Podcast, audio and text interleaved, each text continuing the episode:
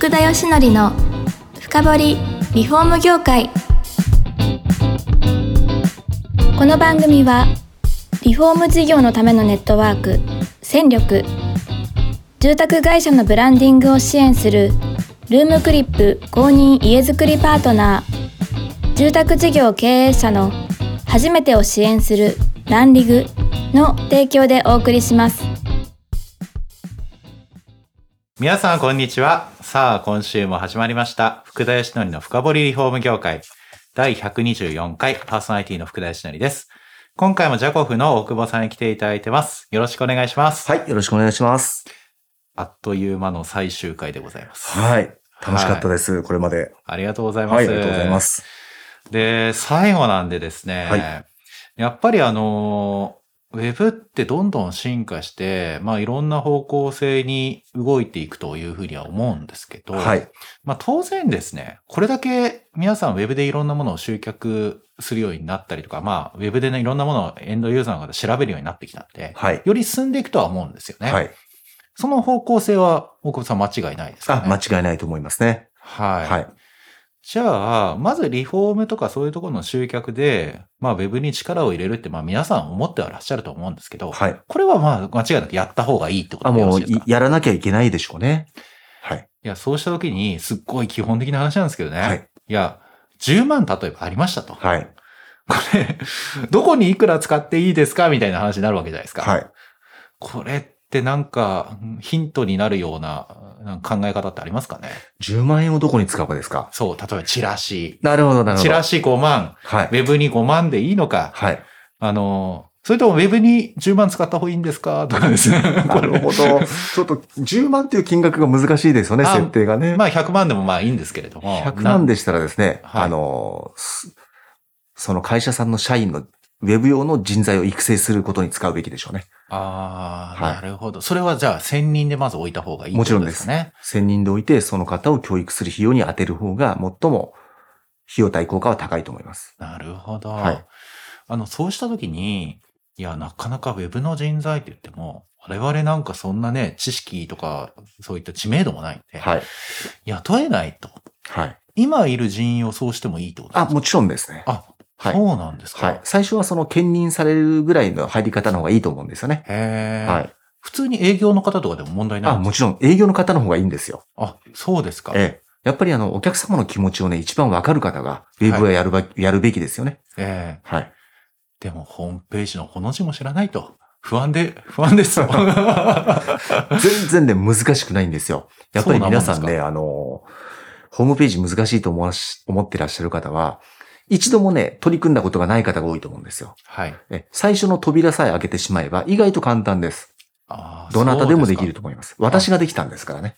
そうですか。い。はい。や、なんかよくわかんない文字の配列じゃないのって思ったりするわけですよ。はいたまに出てきますよね、そういうの。あ、じゃあ、まずはそうですよね。ウェブに取り組む方を決めるってところが最初いいかもしれないですね。そうですね。ははい。もうそれってかなりの投資になりますよね、間違いなくい。。そうですね。ええはいで、どうですか？今後について言うと、はい。その、まだまだ、まあ、この業界私も長くいるんでですね、はい。そのチラシ集客を中心にやってる方が新規としては多いのかなと。い、はい。や、OB キャタ客をもちろんフォローされてる方もいると思うんですけど、はい。ただ、それは Web にある程度シフトした方がいいのかな、折り込み数も減ってきたし、みたいにうん。思ってらっしゃる方はいると思っていて、はいこれ両方やるってことは問題はないんですか？あ、もう全然問題ないと思います。あの、はい今のこの現在の一瞬だけを切り取った場合はですね、はい。やっぱりそのチラシを見て、そこにレスポンスをされるお客様たくさんいらっしゃいますよね。ええ特にあの、ご年配の方はチラシ。をご覧になっている方も多いと思うんですが、それは今だけであって、10年後とか、まあ、20年後どうなってるかっていうのを想定しないと、今を見て経営できませんよね。そうなんですよ。10年後って間違いなくチラシ、今より減ってますよね。間違いなく減りますね。はい。この25年で25%減ってるんでしたっけ？確か。いや、もう相当購読数減ってんで、まあ地域にもよるんですけども、はい。でも、まあ、ひ絶対に減るのはもう確定なので、そうですよね。それで地方なんてポスティングやろうとしても、はいエリア広いんでちょっとコスト的に合わなかったりもするじゃないですか。ですよねええですから今その折り込みチラシを見てる属性の方が、例えば小学生、中学生だったらいいんですよ。はい。これから先未来がありますからね。ええでもご高齢の方で、いずれリフォームもしなくなるということが予測予測できてるんであれば、今の20代、30代が何のチャンネルでね、はい情報を取ってるかっていうのを見て、まあ、そういった場合ほとんどやっぱりインターネットになってしまうと思うんですよ。はい。そこを、にきちんと力を入れていくと。そこに投資をするっていうことが未来の会社のための鉄則ですよね。なるほどうん。それでまずやらなきゃいけないことはすごく分かったんですよ。はい。ホームページを作ってコンテンツを増やす。はい。まあ、これだっていうふうに思うんですけど、はい。その、いろいろその、見る窓口って多いじゃないですか。はいそれこそ、なんかインスタなのか、ツイッターなのかみたいにいろんなものを見ますけれども、そういう SNS 系もやった方がいいんですかね？あの、まずはやらなくていいと思います。あ、そうなんですねえ。で、これはい領域にもよるんですが、ええ例えばですね、はい。えっ、と、素敵なお庭をね、作るリフォーム会社さんがあったとしますね。はい。なんとかガーデンさんとかああったとすると、ええそういったとこはね、インスタとかすごくいいと思うんですよ。はい。え、綺麗にななったお庭の写真をね、何回も上げるとかね、いろんなお庭の写真を上げると、はい。はい。そこがいいなとか、あ、こういうお庭が欲しいなっていう方のアクセスが集まるでしょはい。う。でも例えば、外壁塗装会社さんとか、はい。屋根工事会社さんが、あの、インスタみたいな、そのキラキラしたものだけでできてる SNS にですね、はい。屋根を剥がしてる写真とかね、雨漏りをしてる写真をアップしても、あんまり何も変わらないというか、ああ、ええなるほど。あの、その先にあるのってね、そのユーザーの心理なんですよ。やっぱりお客様がどうしたいか。はい。雨漏りしたいお客、してって困ってるお客様が、インスタで探すかってとこなんですよ。ええ探さないですよね。はあ、なるほど。はい。インスタの中の、その、検索窓には、インスタのというフレームワークの中でしか検索できないので、はい。やっぱりウェブで探すんですよね。はい。例えばどうやったらはい雨漏りが止まるんだろうとか、はい。なぜ雨漏りしてるんだろうとか、えーどんな会社に頼めばいいんだろうというのは、これなかなかインスタで探しても出てこないですよ。なるほど。はい。で、かその希望とか悩みとか不安とか不満によって、そのユーザーの方も使うフラプラットフォームを分けてると思います。あそうですね。うんあの、一方でその、こっちはウェブにはなってくると思うんですけど、はい私なんかはですよ、はいその飲食店探すのに地域どういうのあるのかなって、Google マップとかで今探したりとか、あそうですよね。そう、リフォーム会社も地域近くだと何あるかなって探す方とかもいらっしゃると思うんですけど、はいこれはもうホームページとの強化すると連動して問題ないって感じなんですかね。連動した方がいいと。あの、ま、ビビジネスプロフィールですよね。Google の。はいはいえあれはもうしっかり対策をされた方がいいと思います。あ、そこは、じゃあ、その、いわゆるホームページのところをはい。しっかりやれば。しっかりやった方がいいですね。ああ、はいなるほど。は検索して、えあの、要はブラウザーから検索できる部分の強化ってとこですよね。ええはい。ホームページとか Google のビジネスプロフィールをしっかりやると。なるほど。はい。それでもう一つ、はい今後のリフォームで考えたときに、はいその、いろんな総合リフォーム店だと。はい。あの、いうリフォーム会社が今多いじゃないですか。はい水回りもやれば大型もやったりとか。はい。そうするとコンテンツがはい幅広くなっちゃって、なりますね。これどうしましょうって話になると思うんですけど、はい。その、その時その時やった工事を常に載せていけばいいのか、はい。それとも、その、まあ、奥保さんなんかはまさしくや、まあ、屋根に特化最初はされたわけじゃないですか。で、絞った方がいいのか、絞るべきでしょうね。絞る。はい。はい、あの、インターネットで検索されるユーザーの特性って、ええええ、その地域の専門店に問い合わせを入れちゃうんですよ。はい。ですから、サイトを開いた時にですね、何でもやってますよっていうと敷居が高くなっちゃうんですよね。なるほど。はいうん。例えばですね、あの、中古の一戸建てを買った若夫婦がいて、はい。予算が30万しかなくて、はい。玄関ドアだけの交換をしたいやと思ってる人がですね、玄、あの、例えば、ある工務店さんを知ってるかとその工務店を検索したときに、はい。その工務店さんが、新築もやってますよ。ね不動産もやってますよと。ん分譲もやってて、はい。リフォームもやってますっていうサイトが出てきたら、玄関ドアだけ頼みづらいですよね。確かに頼みにくいですね。でも玄関ドア専門の街の玄関ドア屋さんっていうのが出てきて、はい。玄関ドアだけの専門店で、その日に現地調査行けて、すべての国内製のドア、オール50%オフとか、はい。ウェブで自動見積もり15秒とか書いてあったら、あ、専門店だって行きますよね。まあ、安心はできますよね。そねそっちの方がたくさんやってそうですし。そうなんですね。うんだからその専門店っていうのをね、出すべきです。ああ、なですからるほど、。え、総合利用もやってらっしゃる方は、その、別の屋号か何でもいいんでね、水回りに特化したサイトを1個作って、うんそのサイトで、まずそのエリアをね、面で集客することですよ。はい。はい。2022年度、すべて面で取ってしまって、OB になっていただいたお客様に3年後、5年後、10年後にお客様がやってほしい工事を売ればいいだけですよね。なるほど。はいあそうなってくるとなんか方向性見えてきましたね。そうですね。そういった今後に向けてはその専門特化した自分の強みみたいのを打ち出していくってそういうことですねやっていけばいいってことですね。おっしゃる通りですね。あのー、例えば、はいそういった工事種別の強みもありますけど、はい。あのー、我々は施工がめちゃくちゃ自社職人で強いとか、はい。例えばその、なんでしょうね、社員のレベルが高くて、はい。あの、そこを打ち出したいみたいな、うんその、工事種別じゃない強みの会社もあるじゃないですか。はい。これは、それはそれでなんか打ち出すっていうのもありなんですかね。ここもですね、非常に難しいところなんですが、ええよくあの USP なんていう言い方されますけど、はい。あのユニークセリングプロポジション。あええ要は強みですよね。はい。で、これですね、自社の強みを打ち出すことって、もちろん大切なんですけど、ええじゃあ自社の強みをどう決めるかなんですよね。最も大事な。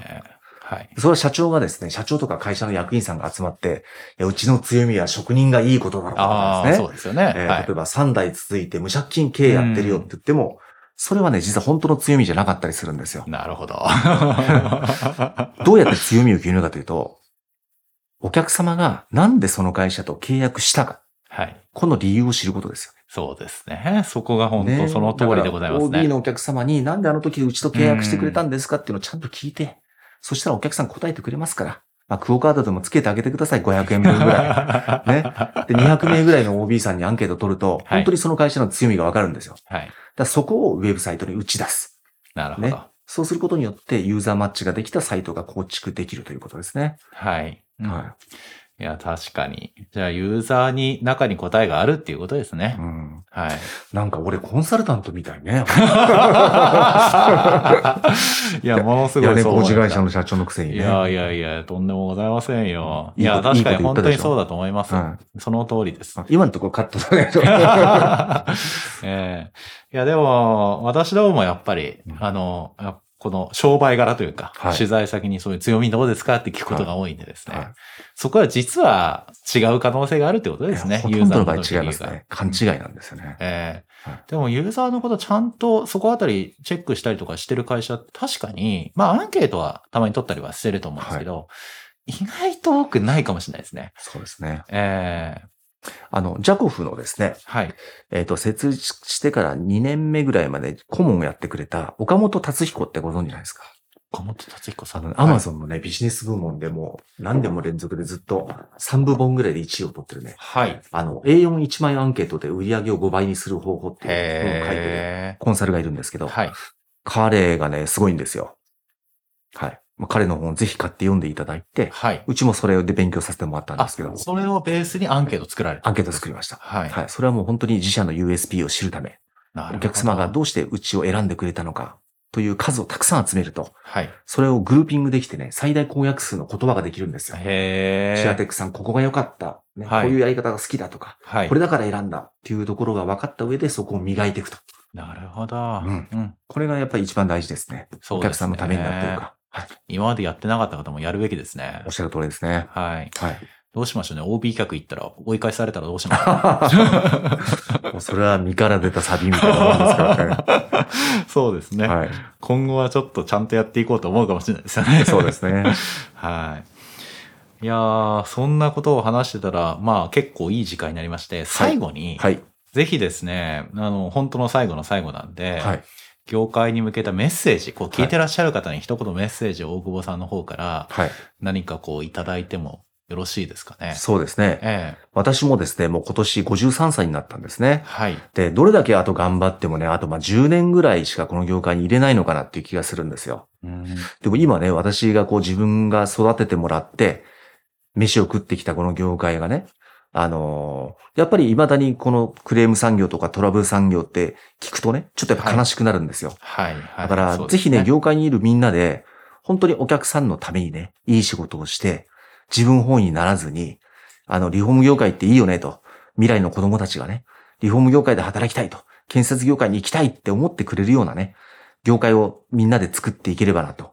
あと10年間はこれ、私はそれをやろうと思ってます。いや、私も心から思います。うんまあ、これだけ人材が減ってきた中、なここに、こう、リフォーム業界に来てくれないのがなんか悲しいですよね。悲しいですよね。えーいや、本当いい業界なんですよ。いや、思います。はいめちゃくちゃ重要じゃないですか。重要ですよ。本当衣食住のね、本住の部分を担う。え新築が減っていく中でもうリフォーム業しかないんですよ、もう。いや、本当ですよね。え えはいで物を大事にする気持ちもね、はい勉強できますし、はいやっ。ぱり長くね、このリフォーム業界が栄えるような、そういうね、文化を作っていきたいですね。いやーわかりました。はい。そういうふうに共感できる方はぜひですね、はいまず火曜日のセミナーを聞いてくださいあ、。ぜひ聞いてください。ははい。えー、そんなところでですね、えー、4回にわたって、えー、チャコフの大久保さんに今回来ていただきました。本当にですね、えー、いろいろためになる話ありがとうございます。はいありがとうございましたたぜひよろしくお願いします。い。はい、またよろしくお願いします。ありがとうございました。この番組は住宅業界に特化したコンサルティング会社ランリグが長年業界の今を追いかけてきた福田義則をパーソナリティに迎え確かな実績を持つスペシャリストを毎回ゲストにお招きしてお送りする番組です。